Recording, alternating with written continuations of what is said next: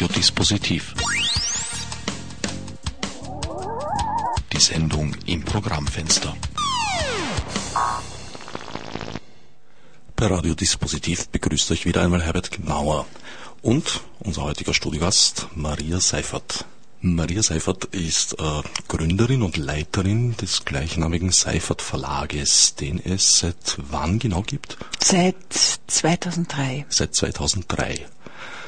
Wie kommt man im Jahr 2003, äh, wenn alles über Buchpreisbindung oder doch nicht und Verlagssterben und eigentlich Unmöglichkeit äh, spricht, wie kommt man da auf die Idee, völlig gegen die Bewegung der Zeit einen Verlag ins Leben zu rufen?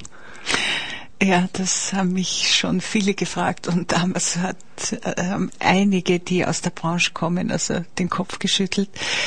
Es war äh, bei mir eigentlich so, ich war äh, vorher 15 Jahre in der Verlagsbranche als Lektorin, dann als äh, literarische Agentin und äh, zwei Jahre vorher habe ich begonnen, einen Verlag zu leiten. Das war damals eine Bertelsmann-Tochter, also und ich habe, äh, nachdem Bertelsmann dann den Verlag verkauft hat, habe ich gedacht, äh, ich müsste jetzt also sozusagen äh, den letzten Schritt in meiner Berufslaufbahn machen und einen eigenen Verlag gründen. Und ähm, mein Mann hat damals also mir sehr zugeredet und so ist es dazu gekommen. Also ich ähm, habe mir auch gedacht, in meinem Leben müsste ich jetzt noch einmal ein Risiko eingehen, weil äh, ich äh, werde das sonst wahrscheinlich nicht mehr machen. Auf dem Website des Verlags findet sich ein Zitat des Philologen Schriftstellers Hamann. Wahrscheinlich können Sie es flüssiger zitieren als ich. Äh, nein, ich kann es nicht flüssiger zitieren als Sie. Schlagt die Bäuche nieder, äh, also schlagt die Augen nieder, fette Bäuche und, le und lest. Also das äh, ungefähr hat Hamann gesagt. Der war also zur Zeit Goethes und äh, hat also damals sehr viele junge Literaten um sich geschaut und auch ja fasziniert. Also er war also ein, ein, ein sehr charismatischer äh, Mensch und der hat eben auch also für die Kunst gesprochen, für also ein äh, Leben auch im Risiko natürlich und das hat mir gut gefallen. Dahinter steht aber auch so ein, ein, ein gewisses, wie soll ich jetzt sagen, Sendungsbewusstsein den Stellenwert der Literatur generell zu erhöhen. Ja, absolut, denn ich, ich denke doch, dass ähm, äh, also Kunst äh, im Allgemeinen, also die Aufgabe hat, also das aufzuzeigen, was in unserer Welt nicht in Ordnung ist, dass äh, äh, wenn man also ein äh, künstlerischer Mensch ist, äh, dann äh, hat man wahrscheinlich das Bedürfnis, ähm, sich äh, in der Weise auszudrücken, dass man also eine Utopie äh, weitergibt.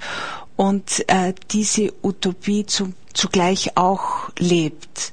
Ich glaube, das ist äh, Antriebskraft, das ist die Antriebskraft aller künstlerischen Menschen und Verleger beziehungsweise eben der bildenden Kunst, die Galeristen, so die haben oder die die Manager, die haben die Aufgabe, finde ich, das, also diese Werke oder diese Sendung auch zu verbreiten. Dahinter steht aber wahrscheinlich auch, dass Sie äh, die Werke, die bei Ihnen verlegt sind, in der anderen, in der restlichen Verlagslandschaft nicht oder nicht ausreichend repräsentiert sehen. Äh, ja, natürlich, äh, das auch. Ich habe äh, ja vorhin gesagt, dass ich auch im Bereich der, äh, ein, äh, der Agent, des Agenturwesens tätig war. Ich habe äh, verschiedene sehr gängige äh, literarische Werke äh, an Autoren, also an Verlage vermittelt. Ich musste da, um also auch mein Geld zu verdienen, natürlich eher auf den Markt schauen. Ähm, ich habe mir dann gedacht, äh, das ist alles gut und schön, aber wenn ich einen eigenen Verlag habe, dann möchte ich eigentlich das machen, was äh, ich wirklich gut finde. Und äh, deshalb habe ich also auch die, äh, äh, das Programm, das ich auswähle, richtig danach aus, dass äh, ob es äh, also Qualität hat, und zwar Qualität sowohl was den Inhalt wie auch den Ausdruck äh, angeht. Das ist eigentlich mein Ziel. Ja, Im Großen und Ganzen gibt es zwei Schienen sozusagen, wenn ich so ausdrücken darf. Es gibt den, den Sachbuchbereich, wobei in einem Jahr ist es noch erweitert um den Fachbuchbereich und die Belletristik. Wobei mir aufgefallen ist, äh, ich habe nicht alles gelesen, was bei Ihnen verlegt ist, leider noch nicht, aber ich bin noch, noch jung. Äh, es ist oft schwer eigentlich bei einem einzelnen Werk zu sagen, das gehört jetzt zur Belletristik oder zum Sachbuchbereich, weil äh, ich habe leider eben die Bücher des Professor ja. Bankel eben noch ja. nicht gelesen, aber ich kenne ihn aus, äh, aus Arbeiten von Kurt Palm. Mhm. Und insofern, nachdem ich die Inhaltsangabe gelesen habe, weiß ich, das ist ein Grenzgänger. Äh, das ist sehr richtig. Äh, ich habe auch, ähm, ich habe, bevor ich den Verlag gegründet habe, habe ich mich auch ein bisschen natürlich umgesehen, welche ähm, Konkurrenzverlage gibt es, was machen die, was äh, ist da bei den Mitbewerbern im Programm. Und ich bin darauf gekommen, dass es relativ wenige Verlage gibt, zumindest in Österreich, die im Bereich äh, der Naturwissenschaften das sogenannte erzählende Sachbuch pflegen. Das ist etwas, ähm, also ist eine Form, die äh, also äh, zwar mit einem belletristischen Ansatz beginnt, das heißt also die Autoren, die eigentlich aus den Naturwissenschaften kommen, versuchen für das allgemeine Publikum ihr äh, also dem allgemeinen Publikum ihr Wissen zu vermitteln und sie tun das eben in Form von Anekdoten oder mit den Methoden, die sonst ein Erzähler anwendet. Und ich glaube, dass das in Zeiten, in denen die Naturwissenschaften doch einen, einen sehr hohen Stellenwert haben, äh, einfach auch ein Bedarf ist. Ja, gerade im Bereich der Medizin habe ich da mehrere Werke entdeckt, die äh, sozusagen Bekanntes aus einer anderen Sicht beleuchten. Ja, äh, ich, äh, es ist, es war vielleicht ein bisschen ein Zufall, dass ich in den medizinischen Bereich gekommen bin, aber es ist so, dass äh, heute natürlich die äh, Medizin eine äh, sehr große Rolle im Alltagsleben auch spielt. Ähm, wir haben, äh, ich habe also neben dem äh, Hans Bankel, der also ein bisschen äh, Medizingeschichte macht, habe ich einen äh, Autor, der Intensivmediziner ist. Und da äh, bei, äh, bei dem Intensivmediziner war mein Antrieb das Buch zu machen eigentlich der, dass er einen Bereich äh, abdeckt, der sonst tabuisiert ist, nämlich also die ähm, äh, die Menschen, die also äh, durch äh, un, durch irgendwelche Unfälle ähm, in eine, Medizin, in eine intensivmedizinische auf eine Mediz, intensivmedizinische Station kommen und die dort ja eigentlich dahin vegetieren. Unsere Gesellschaft äh, hat zwar also die Hightech-Medizin äh, hervorgebracht, aber wenn man äh, dann diese Schicksale äh, von diesen Schicksalen hört, dann ist das einfach äh, erschütternd und äh, man hat das Bedürfnis, das, das schiebe ich jetzt gleich weg, das will ich eigentlich, mit dem will ich nicht konfrontiert werden. Und das war also ein Grund, weshalb ich mir gedacht habe, der Autor kann auch sein, diese äh, Geschichten sehr gut erzählen, das Buch mache ich. Und es war eigentlich ein, ein, ein, äh, ein großer Erfolg. Ja, wobei da, da sehe ich auch eine gewisse Mischung immer zwischen äh, schweren, ernsthaften Themen und äh, auch ernsthaften Themen, aber äh, eben Professor Bankel war dafür bekannt, dass er sehr launig zu formulieren wusste. Leider ist er inzwischen von uns gegangen. Also insofern, äh, wenn ich dann den Titel lese, wie oft fluchte der Pharao, ist glaube ich der eine Titel. Ja, ja, äh, richtig, ja. Stelle ich mir das als ein, als ein ja. vergnügliches. Ja, also das, das ist richtig. Ich, äh, ich will ja nicht, also äh, ich, finde, man hat, also ein, ein Verlag oder ein Buch hat zwei äh, Zielrichtungen. Das eine ist äh, ja das äh, Unterweisen, das, das Wissen vermitteln und das andere ist auch das Unterhalten.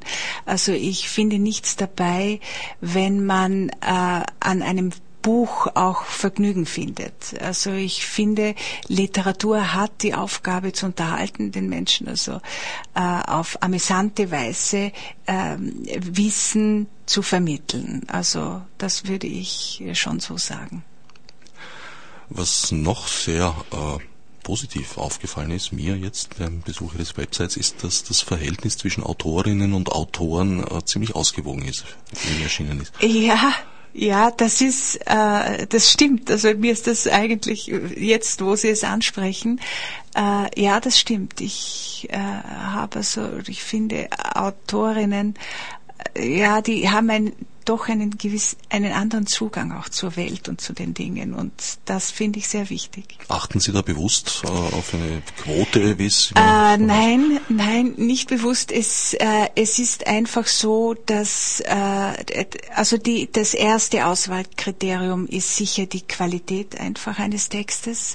Und dann äh, ist mir einfach, wenn ich die Manuskripte durchlese und wenn ich die Manuskripte beurteile, kommen einfach immer wieder äh, auch die Frauen zum Zug, weil sie ähm, sehr viel, ja, sehr viel Einsicht in zwischenmenschliche Belange mitbringen. Das äh, ist bei Männern nicht so der Fall. Also die, die, die emotionale Intelligenz ist glaube ich, bei, bei, bei Frauen differenzierter und das eignet sich dann sehr gut zur Umsetzung in, in, in Buchform.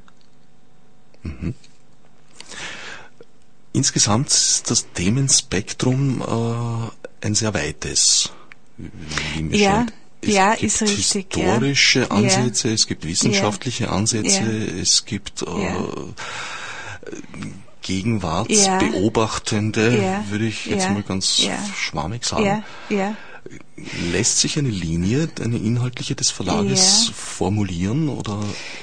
Also im Bereich der äh, Sachbücher ist es sicher äh, die, die Wissenschaften im allgemeinen Sinn, also äh, Biologie, äh, Medizin, also äh, Geschichte in, in Maßen. Was wir nicht machen oder weniger machen, ist Kulturgeschichte, einfach aus dem Grund, weil äh, da die Konkurrenz sehr groß ist im, äh, auch im philosophischen Bereich möchte ich also dann also Bücher machen, wobei ich einfach noch kein äh, entsprechendes gefunden habe. Manchmal ist einfach der Mangel an, an äh, guten Manuskripten, der also zur, zu, zu, zu, äh, dazu führt, dass man eine bestimmte Richtung eben nicht hat. Im Belletristikbereich äh, gehe ich einfach äh, hauptsächlich wirklich nach der Qualität eines Textes, nach der literarischen Qualität. Also äh, es ist da ein Zufall, dass, ein, dass wir äh, historische Romane, also äh, mehrere historische Romane gemacht haben. Äh, das, das äh, war nicht war ursprünglich nicht die Absicht, aber es ist sehr sehr schwer gute Belletristikatoren zu finden. Also äh, sehr, sehr schwer. Inwieweit gehen Sie aktiv auf Autorinnen und Autoren zu oder inwieweit kommen die zu Ihnen? Äh, das ist eine Mischung dadurch äh, natürlich, dass ich auch äh, eine literarische Agentur hatte und habe weiter nach wie vor, weit, nach wie vor aber äh, ich kann sie nicht so intensiv betreiben natürlich neben dem Verlag ich mache die Autoren und Autorinnen die ich bereits an Verlage verkauft habe und die betreue ich weiter weil ich die nicht im Stich lasse klingt jetzt ein wenig hart Autorinnen an Verlage also, verkauft das ja, es ist, die, das ist der, der Agenturjargon, ja, das ist ein bisschen unmenschlich. Ja. Aber also die Manuskripte oder Projekte, und äh, kann das momentan noch nicht äh, äh, wieder so, äh, kann mich nicht so mit der Agentur beschäftigen. Aber ähm, dadurch, dass ich das Agentenwesen kenne, äh, bin ich auch gewohnt, Autoren, von denen ich glaube, die, die hätten was zu sagen, zum Schreiben zu bringen. Das heißt also, äh, ich äh, gehe sehr häufig äh, an äh, Menschen heran, von denen ich glaube, sie könnten schreiben und äh, rege sie zum Schreiben an. Äh, der geringere Teil der Manuskripte kommt äh, unverlangt. Also das heißt also, die schicken mir Manuskripte und und ich beurteile sie und äh, suche dann aus, ob ob etwas für uns in Frage käme. Das ist aber der geringere Teil. Aber es kommt kommt auch vor. Gibt es da manchmal Interessenskonflikte, dass Sie einen verkauften Autor wieder äh, sozusagen zu sich selbst zurückholen wollen? Also es ist so, äh, was ich nicht mache, ist, ich werbe keine Autoren ab. Also ich äh, Schöner habe Zug, da ein bisschen. Sind Sie damit ziemlich allein in der Nicht äh, ziemlich. Es gibt also äh, doch viele, die, äh, viele, die also nicht unmittelbar also Autoren von anderen Verlagen loseisen.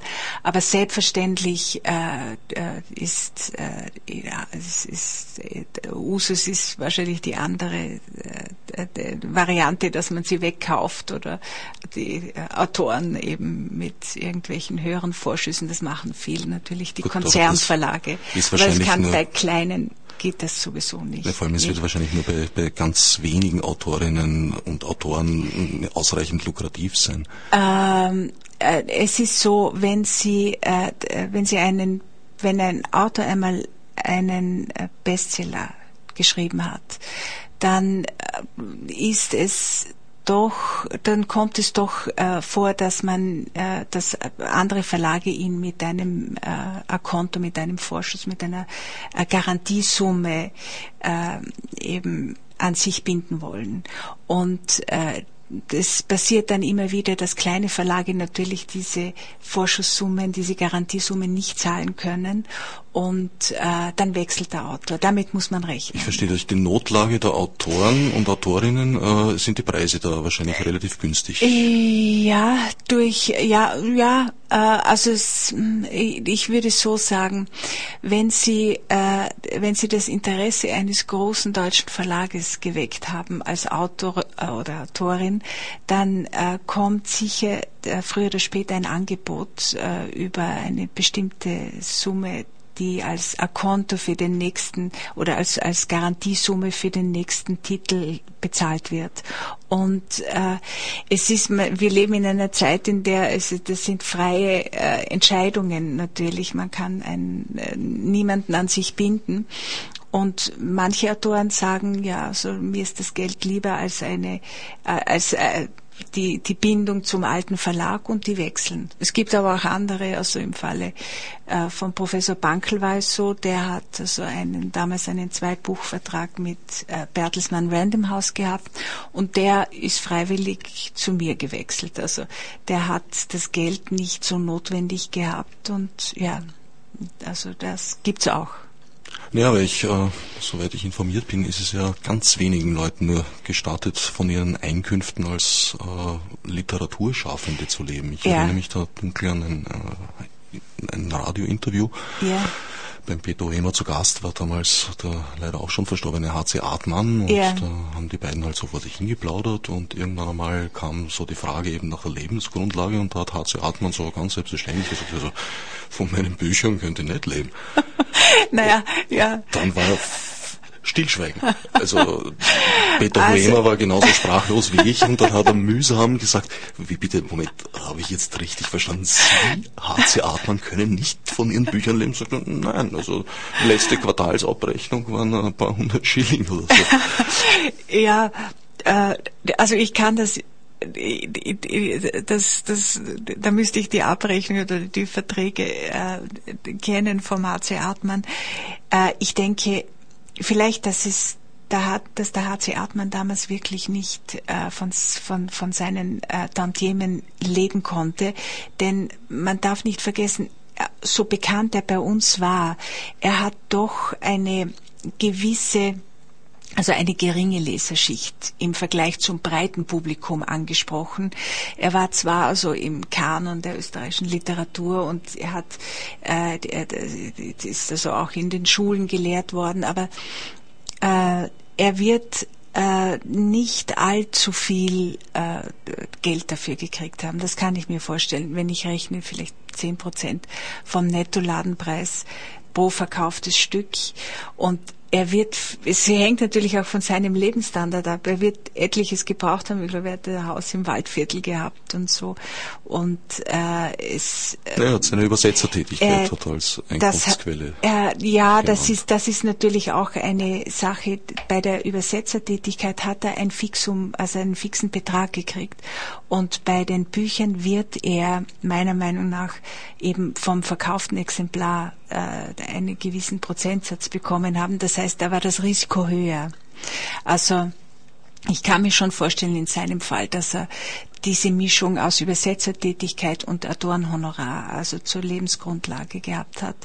Aber bei anderen Verlagen wie, äh, bei anderen Autoren wie, ich meine, der Peter Handke lebt längst von seinen äh, Werken, der hat, ja, es kommt natürlich beim H.C. Artmann noch das eine dazu, er, dadurch, dass er äh, sehr viel Dialekt äh, Literatur gemacht hat, konnte man auch keine äh, Fremdsprachenübersetzungen also äh, durchführen. Das heißt also, dieser ganze Bereich des Lizenzgeschäftes in fremdsprachigen Territorien ist beim HC Artmann weggefallen. Und bei Handke spielt das sicher eine Rolle. Bei, ich meine, das ist ein internationaler denke, Autor ja, geworden, ja. ja. Und äh, ich meine, man weiß, äh, der, der, der Robert Schneider, also der hat also äh, der hat sicher recht gut leben können. Wie es jetzt ist, weiß ich nicht, aber der hat gute Vorschüsse gekriegt für seine. Fürs dritte Buch. Fürs dritte, fürs zweite auch schon. Also nach, eigentlich nach Schlafes Bruder äh, hat er sicher gut verdient. Er hat sich also da, glaube ich, naja, ganz also gut in verkauft. der gebundenen. Ausgabe, wenn Sie sagen 10% ist die Regel, dann hat er so 2 Euro bis 2,50 Euro pro verkauften Stück. Ja, äh, Sie dürfen nicht vergessen, also das ist eben ein, äh, das Beispiel, äh, ein Fall, äh, von dem ich vorher gesprochen habe. Der, der Robert Schneider, also Schlafes Bruder, hat sich ja sen vergleichsweise sensationell gut verkauft. Das heißt, da sind die großen Verlage auf ihn aufmerksam geworden und der Robert Schneider hat damals also sehr gut seine Vorschüsse verhandelt. Das heißt, man, äh, die Verlage bieten dann eine bestimmte Summe Geldes für das nächste Werk des Autors. Und diesen Vorschuss kriegt der Autor äh, also unabhängig, ob der Verlag jetzt gut oder schlecht verkauft. Das ist eben diese sogenannte Garantiesumme bei äh, bestsellerträchtigen Autoren. In dem Fall war es ein echter Lucky Punch mit Filmrechten und genau, genau. Genau, und das, das war alles. Und, und er hat also, äh, auch wenn sich die nächsten Bücher nicht so gut verkauft haben, aber sein, seine Garantiesumme war ihm natürlich äh, sicher. Das erinnert mich jetzt an die Fußballtrans. ja, ja, es ist ähnlich. Es ist, es ist bei den großen, bei den Aber ich glaube, ja, es ist die Summe großen Namen. Es ist bei weitem höher. Ja, wobei, wobei also äh, amerikanische Bestsellerautoren natürlich, äh, also da reicht es schon fast an Fußballtransfersummen ja. heran. John ja. Irving kann so mit, äh, mit dir, Diego Maradona mit, äh, Ja, naja, ob, ob äh, gerade John Irving weiß ich nicht, aber ähm, etliche andere sind also sind sicher. Also der Dan Brown zum Beispiel, Sakrileg, der wird beim nächsten Buch also sehr, sehr, sehr, sehr viel Geld kriegen, nicht? Oder die, äh, man braucht nur also Harry, die Harry Potter Autorin ähm, also jetzt nehmen, die natürlich auch, die kann die können dann fast verlangen, was sie wollen. Gut, aber ja. das, das, also Harry Potter, äh, die, die Roland, das ist ja ein, ein, eine Jahrhundertgeschichte. Das ist, ja, das da, natürlich, natürlich. Also das ist, wird sich so schnell nicht wiederholen. Ne? Insgesamt, so, ja. was würden Sie schätzen? Wie viele Leute spielen in dieser Liga? 10, 20, 30 international? Also ich glaube, äh, also ich glaube, dass, dass, dass die, dass sie da eher also das, die nächsten kommen ein bisschen drunter, glaube ich. Also die, aber international äh, in diesen Größenordnungen, naja, 10, 20. Also weltweit. Ja. Aber um einen Titel jetzt äh, so präsent auf den Markt zu bringen, weil es ist natürlich ein Markt letztlich, wie Schlafes Bruder und ja. auch dafür zu sorgen, dass er verfilmt wird, ja. äh, denke ja. ich mir, ist äh, eigentlich ein, ein, ein, ein großer äh, Öffentlichkeitsarbeitsbereich, also eine Maschinerie geradezu notwendig. Kann das ein ähm, kleiner Verlag überhaupt tun? Ja, also wenn Sie denken, zum Beispiel Jenseits von Afrika, die Tanja Blixen, die war also mit Jenseits von Afrika bei einem ganz kleinen Verlag. Also äh, das ist, das, das, das sind oft Wege, die zufällig, mhm. äh, die sehr zufällig sind, wie man überhaupt, also das eine muss man schon sagen, Bestseller kann man nicht äh, ähm, planen. stricken. Man kann Strick. sie nicht, nein, naja, da gibt's das, das man kann, Musikbereich genau. offenbar schon. Da gibt's das berühmte Manual. Ja, ja, Und ja. es gibt auch durchaus äh, Gruppen, die sagen, ja, ja besten Dank, ja. wir haben es probiert, es hat ja. funktioniert, mehrfach. ja, also ich, ich weiß nur, man kann eine gewisse, sagen wir, äh, ein gewisses, äh, ja, einen Grund, äh, eine Basis kann man schaffen. Ja, äh, aber ich spreche dann von deutschsprachigen äh, Auflagen von 10.000 Stück oder 15.000 Stück, maximal 20.000 Stück. Die kann man dann bei einer gut funktionierenden PR und Werbemaschinerie kann man die absetzen. Aber äh, als Verlag kriegen Sie ja dann, äh, das bringt Ihnen außer eine gewisse Image-Politur, bringt Ihnen das wenig, weil unterm Strich bleibt dann nichts übrig. Nicht? Äh, die, die wirklich großen äh, Bestseller, ich habe in, in meiner Agentur habe ich eben gehabt die Kreslona mit dem ersten Buch. Ja, deshalb weiß ich, dass die da, da hat niemand gedacht, dass die, da, das erste Buch hat über 100.000 Exemplare nur in Österreich oder hauptsächlich in Österreich verkauft und das hat, ich meine, das, das hat niemand äh, voraussehen können, nicht? Das heißt, also diese Größenordnungen sind dann außerhalb äh, des Machbaren eigentlich oder des Konstruierbaren. Sie können natürlich eine sorgfältige Pressearbeit planen. Sie können äh, die, äh, die einzelnen, äh, ja, die, die einzelnen Bücher in, entspre zu entsprechenden Redakteuren schicken. Sie können äh, den Buchhandel bearbeiten. Das ist schon eine solide Arbeit. Äh, fruchtet meistens, meistens schon. Aber äh, das, das verhilft nicht zu Bestsellerrängen. Das heißt, das kann man nur nehmen, wie es kommt. Ähm, man kann natürlich auch in der Auswahl der Themen, ich meine, äh, wenn ich einen Autor habe, der bereits einmal ein Bestseller gelandet hat, dann kann ich davon ausgehen, dass sich sein nächster Titel auch gut verkauft. Wenn es dann noch dazu ein Thema ist, das äh, gewisse Breitenwirkung hat, dann sind das Voraussetzungen, die sehr gut sind, äh, um auf die Bestsellerliste zu kommen. Aber äh, die letzten Verkaufszahlen, es ist ein Unterschied, ob es 20.000 oder 100.000 Exemplare und diese wirklichen Superseller, die sind, bewegen sich im Bereich von 100.000 Exemplaren oder 50.000 Exemplaren in den ersten zwei Saisonen oder ja, also zwei Saisonen meine ich jetzt Frühjahr, Herbst, also sagen wir ein Jahr, eineinhalb Jahre. Da, da steigen die auf.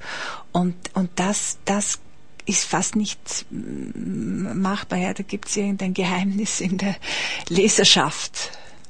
Wie sieht das mit den rückwirkenden Effekten aus? Also man hat zum Beispiel, oder Sie haben äh, die, die Rechte auf, auf ein, ein, ein, Buch und der Autor oder die Autorin ja. äh, wird aufgrund eines äh, späteren Werkes oder auch eines ganz anderen Ereignisses ja. plötzlich bekannt. Ja.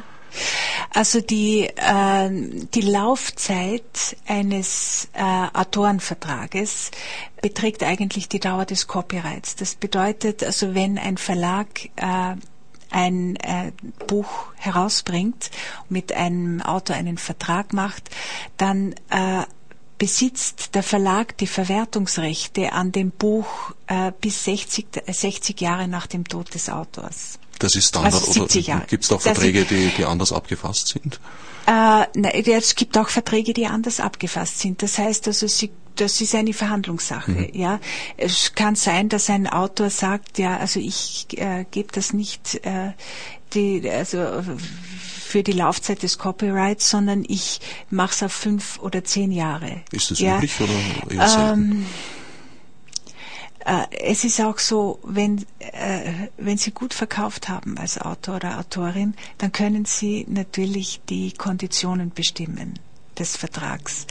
Wenn äh, ein unbekannter Autor wird froh sein, wenn er überhaupt verlegt wird und wird nicht an einzelnen äh, äh Konditionen herum äh, äh, mäkeln, stelle ich mir vor. Also ja, das heißt, wenn Sie, wenn ein Verlag das Glück hat, dass er einen äh, guten Autor in, äh, zu einer Zeit unter Vertrag nimmt, da der Autor noch unbekannt ist, dann wird er äh, also einen ganz normalen Verlagsvertrag haben mit äh, eben den Bedingungen, die, die üblich sind, also oder die des, der Großteil der Autoren hat.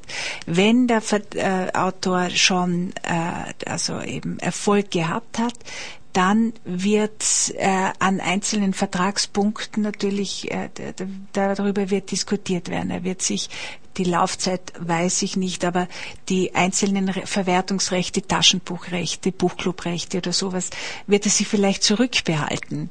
Also das ist dann Verhandlungssache. Ja, jetzt haben wir eigentlich schon sehr viel aus dem verlagstechnischen Nähkästchen gehört. Vielleicht gönnen wir uns eine kurze Erholungspause. Sie haben sich die Doors gewünscht. Ich wünsche mir die Nummer, den Alabama Song.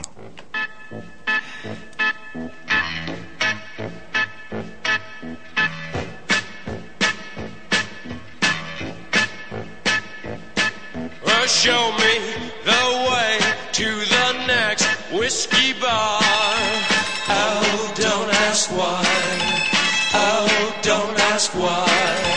Show me the way to the next whiskey bar. Oh, don't ask why. Oh, don't ask why. For if we don't find the next whiskey bar, I tell you we must die. I tell you we must die. I tell you, I tell you, I tell you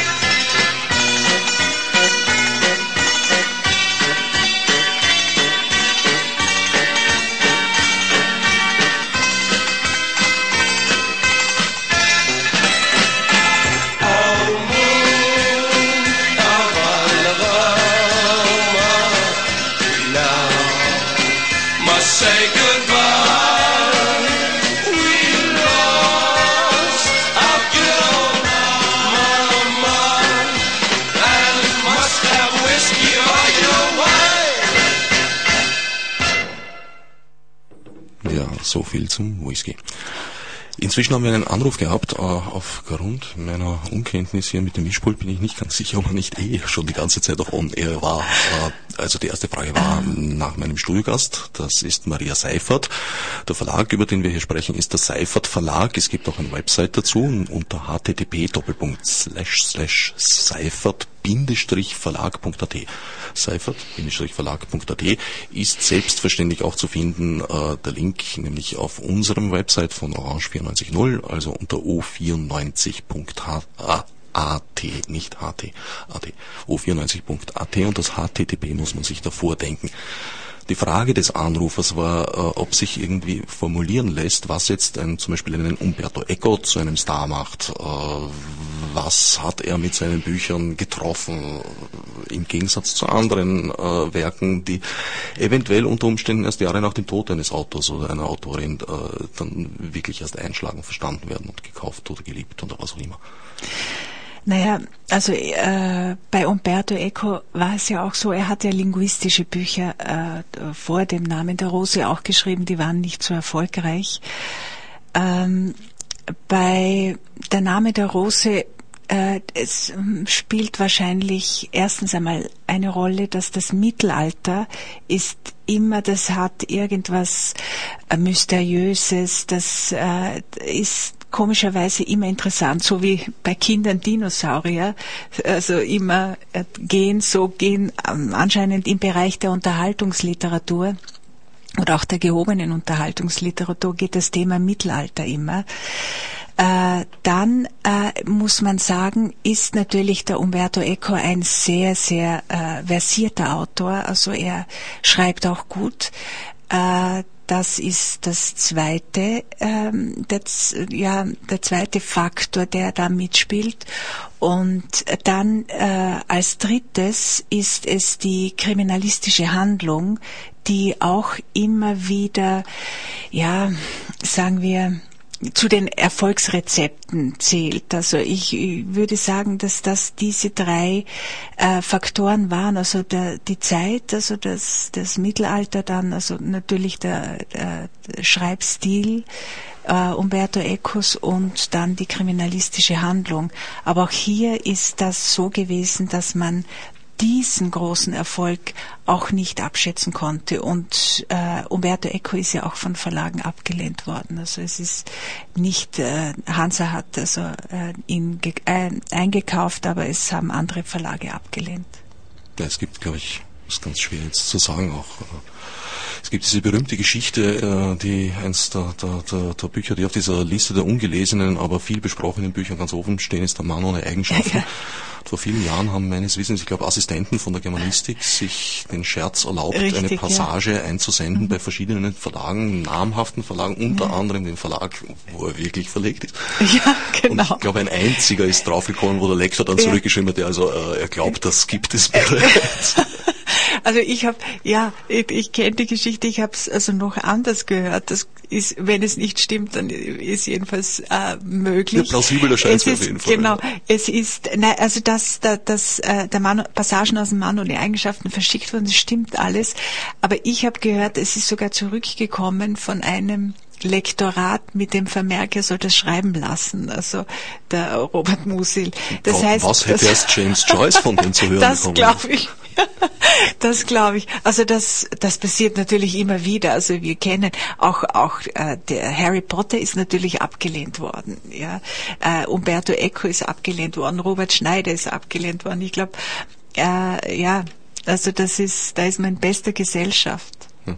Also nur Mut für junge Autorinnen und Autoren. Ja, ja, also natürlich, das würde ich auch sagen. Ja, falls jemand eine Frage an äh, Maria Seifert stellen möchte, live und on air und Sendung, ist es jetzt selbstverständlich möglich. Die Telefonnummer ist 319 0999, Klappe 33. Ich wiederhole es nochmal. 319 0999, Klappe 33. Und dann werde ich euch gerne auf Sendung schalten. Ich hoffe, ich schaffe das auch. Obwohl es den Verlag erst äh, recht kurz gibt, seit 2003, äh, gibt es von einigen Autoren, zum Beispiel von Rupert Riedl, bereits eine, also bereits ist gut, auch Rupert Riedl ist leider nicht mehr unter uns, äh, eine ganze, ich glaube, da sind nicht weniger als vier Titel von Ja. ihm verlegt. Ja. Ja.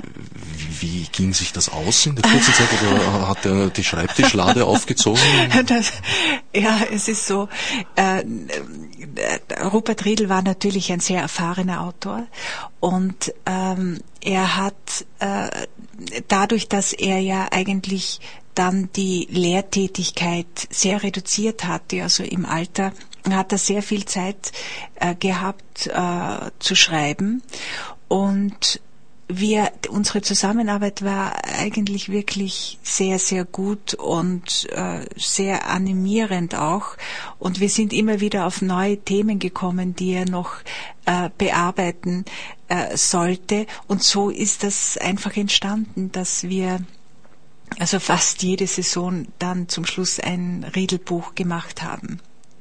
Also um, ja, die Autobiografie, die hatte er, es sind zwei Titel, die er bei denen er die Manuskripte eigentlich schon länger äh, in der Schublade liegen hatte und sie erst jetzt fertig gemacht hat. Das war die Autobiografie und das ist dann jetzt das Fachbuch, das jetzt erst erscheint äh, über den Zusammenbruch der Morphologie. Also das ist, äh, das hatte er schon in der Schublade. Das ist ein, ein, ein ganz interessantes Thema, wobei ich zugeben muss, dass ich selber erst jetzt beim, beim, beim Lesen in Ihrem Website Ja. äh, drauf gekommen bin. Können Sie es vielleicht kurz ja, erklären, worum es ja. da geht?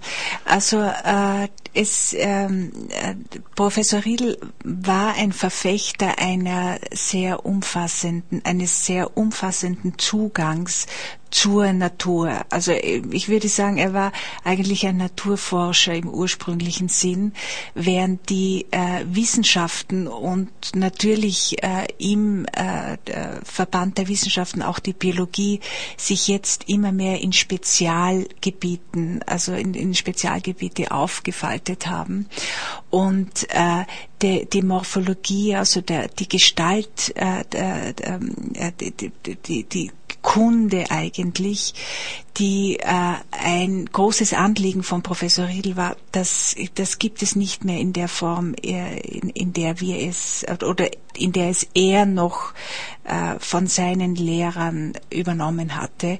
Und für äh, Riedl ist dieser Verlust de, de, des, des ganzheitlichen Zugangs zur Natur ähm, ein großes Manko gewesen. Und äh, er hat immer äh, diesen ähm, eigentlich nicht zweckfreien, aber er hat immer diesen Zugang, auch äh, die sogenannten Orchideenfächer, die also nur ähm, ohne jetzt äh, an die Kommerzialisierung zu denken oder an die industrielle Verwertbarkeit einfach geforscht haben, einfach wissen, der Wissenserwerb um seiner selbst willen. Das war ihm ein Anliegen und das hat er eben in der modernen Zeit äh, als äh, ja äh, als zu Ende gehend empfunden. Morphologie äh, klingt jetzt für mich als äh, humanistischen Gestalt- Laien als Wechselkunde von der, vom, vom Wechsel. Äh, ja, nein, es ist es ist die die die Lehre eigentlich die Gestaltlehre von der von der biologisch von von der äh, äh, äh, Tiergestalt, also dass man äh, die die der ganze Bau eines Organismus, dass man den also in ganzheitlicher Form sieht. Das heißt, es ist ein, ein, ein Streben zurück zu einer zu einem Universalwissen. Ja, zu einer eigentlich Summierung. ja. Ja, eigentlich äh, hat er das als sein letztes Ziel gesehen, dass er äh, deshalb hat er auch sehr viel äh, ja eigentlich äh, geforscht in Bereichen, in denen äh, man die Soziologie vermuten würde oder die Philosophie. Also er hat diese diese äh, dieses dieses Universalgelehrtentum hat er für sich also schon betrieben. Er war ursprünglich Biologe und hat sich dann in Richtung Verhaltensforschung Äh, ja, also einer seiner, seiner Lehrer war Konrad Lorenz. Er Dem ja nicht ganz unkritisch gegenübergestanden Nein, ist. nein. Äh, berühmt, also äh, Riedl ist ursprünglich berühmt geworden als Meeresbiologe. Und das ist auch interessant, weil ja äh, eigentlich Österreich ist ja ein Binnenland. Und äh, er hat an der amerikanischen also in, äh, in, in der amerikanischen Universitätsszene hat er eigentlich die Meeresbiologie bekannt gemacht und man hat damals an der, äh, in Amerika von der österreichischen Mafia gesprochen im Bereich der Meeresbiologie, weil lauter Schüler von Riedel und Riedel selber haben eigentlich da das, ja, Wirklich die waren führend. Unvoreingenommen ja. durch ferne, fernab genau. jeder Küste aufgewachsen. Genau. Ja. Aber eine Marine haben wir, glaube ich. Das ja, ja, Marine haben wir. Ja. Ja. Nicht nur Braut der Stern. Ach so, ach so, unterm aha, aha, nein, nein, also, nein, wirklich. Ach so, da, das habe ich, ah, das, wirklich, ja. Doch, doch, es gibt zumindest ein Kanonenboot, glaube ich, auf der Donau. Aha, na, also gar, ja, Grenzschutz und so. Falls, falls ja. der Abfangjäger mal ausfallen kann, genau. dass zum Einsatz gebracht werden. Ja. Ja, also das äh, war der Riedel, also wie gesagt Meeresbiologe und der hat dann also im philosophischen äh, Bereich auch äh, weitergearbeitet. Also äh, es geht nicht um ein Universalwissen im Sinn wie äh, ein Leibniz noch in vielen Fächern sozusagen äh, on the top yeah. seiner Zeit yeah. war, äh, weil das wahrscheinlich aufgrund das des mittlerweile angewachsenen Wissensvolumens in den einzelnen Spezialgebieten nicht, nicht, nicht mehr möglich ist. Aber es geht darum, sozusagen etwas äh, Interdisziplinäres zu schaffen. Ja. Das gibt es aber doch eigentlich, die interdisziplinären Wissenschaften. Äh, ja, die gibt es. es äh, äh die gibt es durchaus, aber die sind natürlich auch, äh, sagen wir, glaube ich, von den, von den finanziellen Ressourcen alle sehr knapp gehalten. Das war früher anders. Das, äh, ich meine, früher war äh, doch die, der, der, die universitäre Lehre ähm, nicht ausschließlich ausgerichtet, oder ich meine, ich will nicht sagen, dass es jetzt ausschließlich ausgerichtet ist, aber sie haben natürlich die technischen Fächer, die also jetzt von der Industrie her, von der Wirtschaft her einfach ähm, äh, verwertbar sind. Die haben natürlich mehr Geld, so wie man, ich habe unlängst mit einem äh, Analytiker gesprochen, so wie die, weil, weil wir im Freudjahr sind, wie die tiefenpsychologische Richtung natürlich auch weniger Geld hat als die Medizin, weil die Medizin hat durch bestimmte äh, Möglichkeiten im, im industriellen Bereich, in der Verwertbarkeit, selbstverständlich mehr Potenzial für die Wirtschaft. Und äh, alle die Fächer, die also wirtschaftliche ähm, Impulse geben können, äh, die sind natürlich besser gestellt als diese Orchideenfächer wie Sinologie oder ich weiß nicht. Mhm. Ja. Weil Sie jetzt das Freude ja angesprochen haben, äh, fällt mir das spontan dazu ein, das noch viel größere und dickere Mozart, ja. Ich habe in Ihrem Verlagsprogramm nichts entdeckt, was sich in Nein. irgendeiner Weise da hineinbringen ließe. Dafür bin ich Ihnen dankbar. ja, es ehrt mich.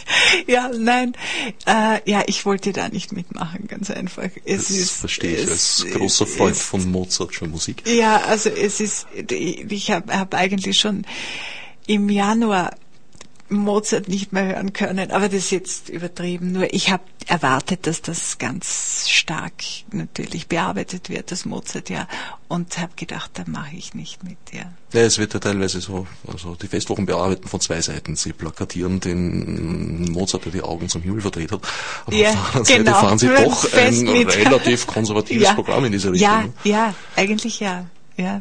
Na ja, gut, ich danke ja. Ihnen im Namen der Leserschaft viel Resistenz gegen solche.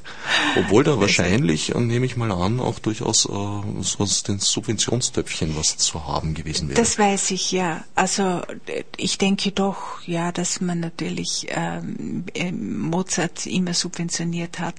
Aber ja, ich, äh, da sind dann schon so viele, die die Hand aufgezeigt haben, dass man also sowieso. Ich muss zugeben, sogar selbst ein wenig davon profitiert zu haben. Aha, ja, ja, nein. Also, Deutschbauer Spring haben aha. Äh, mich eingeladen, eine ja. Veranstaltung zum Mozart-Jahr ja, ja, im Rahmen ja, ihres. Ja.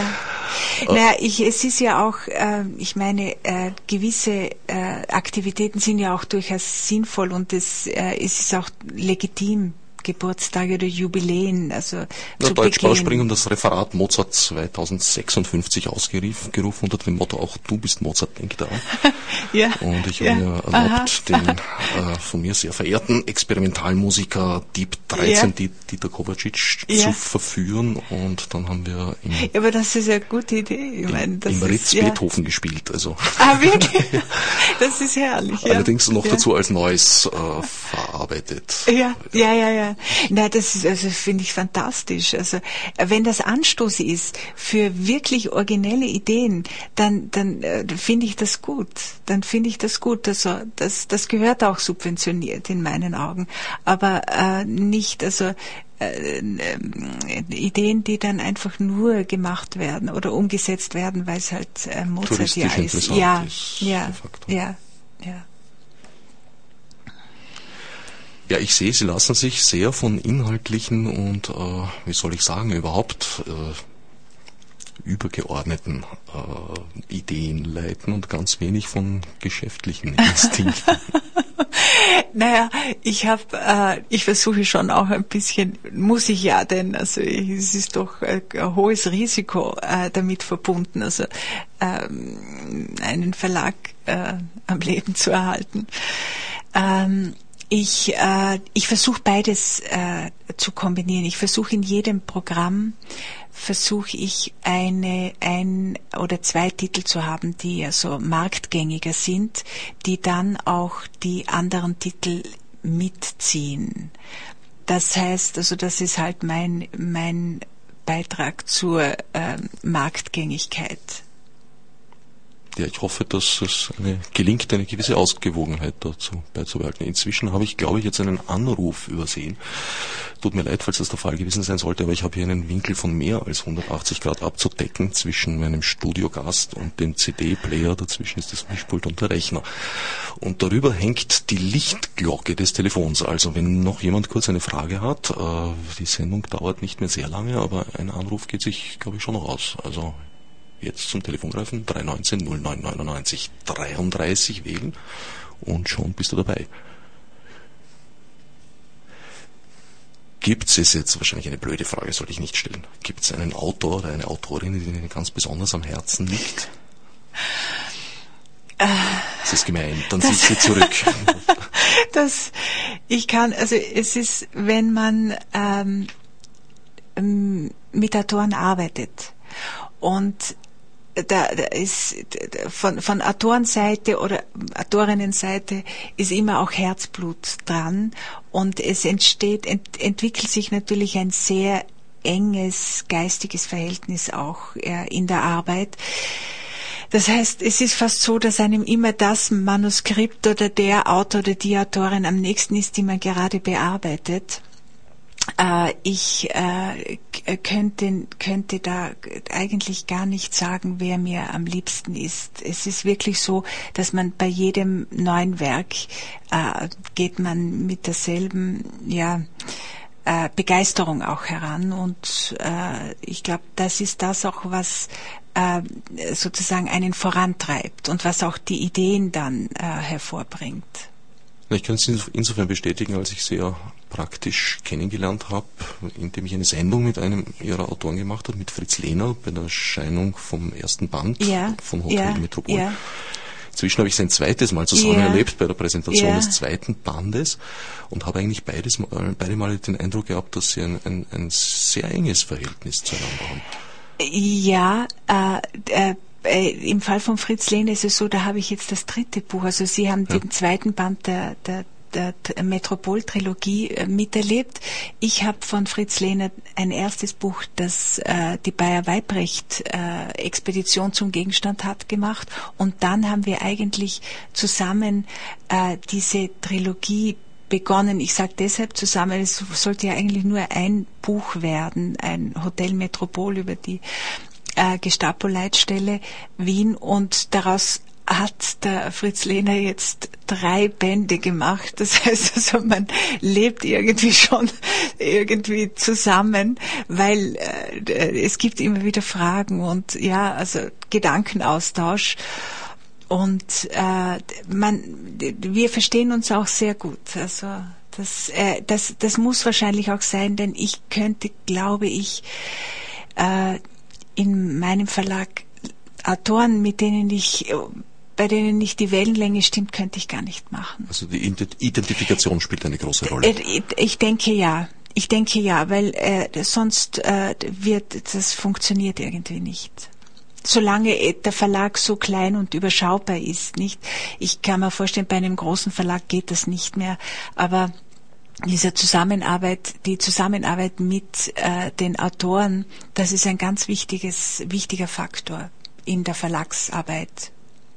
Wo ist, würden Sie schätzen, so der, der, der Punkt, wo ein, ein Verlag äh, imstande ist, sich selbst zu erhalten? Äh, Sie meinen äh, äh, Sie meinen umsatzmäßig oder? Umsatzmäßig, ich nehme mal an, dass man da auch eine gewissen, gewisse Anzahl von, von verlegten Werken. Äh, ich denke, Sie, Sie, man, man muss wohl pro, äh, pro Jahr wahrscheinlich so um die zehn Titel, wenn sie also ganz klein sind, das Verlag, da dürfen sie aber nicht viele Angestellte haben oder sowas. Aber zehn Titel ist das eigentlich das Minimum, das die sie machen müssten. Wie weit sind Sie da auf diesem Weg? Wie, was erscheint Äh, ich denke, dass ich dieses Jahr zehn Titel, also äh, ja, schon mehr habe.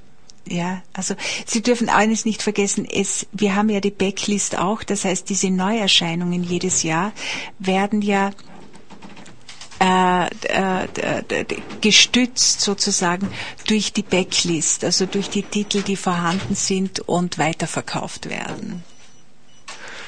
Ja, dann möchte ich Ihnen mal wünschen, dass sich alles so weiterentwickelt, wie es in den letzten drei Jahren gelaufen ist.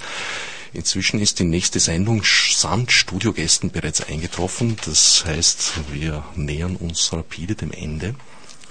Ich danke nochmal für den Besuch in der Sendung. Ich danke auch. Ich sage es nochmal kurz durch. Die URL des Websites des Seifert Verlags ist seifert-verlag.at und dort kann man selbstverständlich auch über Informationen über alle vorhandenen und erhältlichen Titel bekommen. Ja, und jetzt bleibt mir eigentlich nur noch dieses Programmfenster zu schließen. Otsnef Margot Murnesi. Fichtes Obsidiotar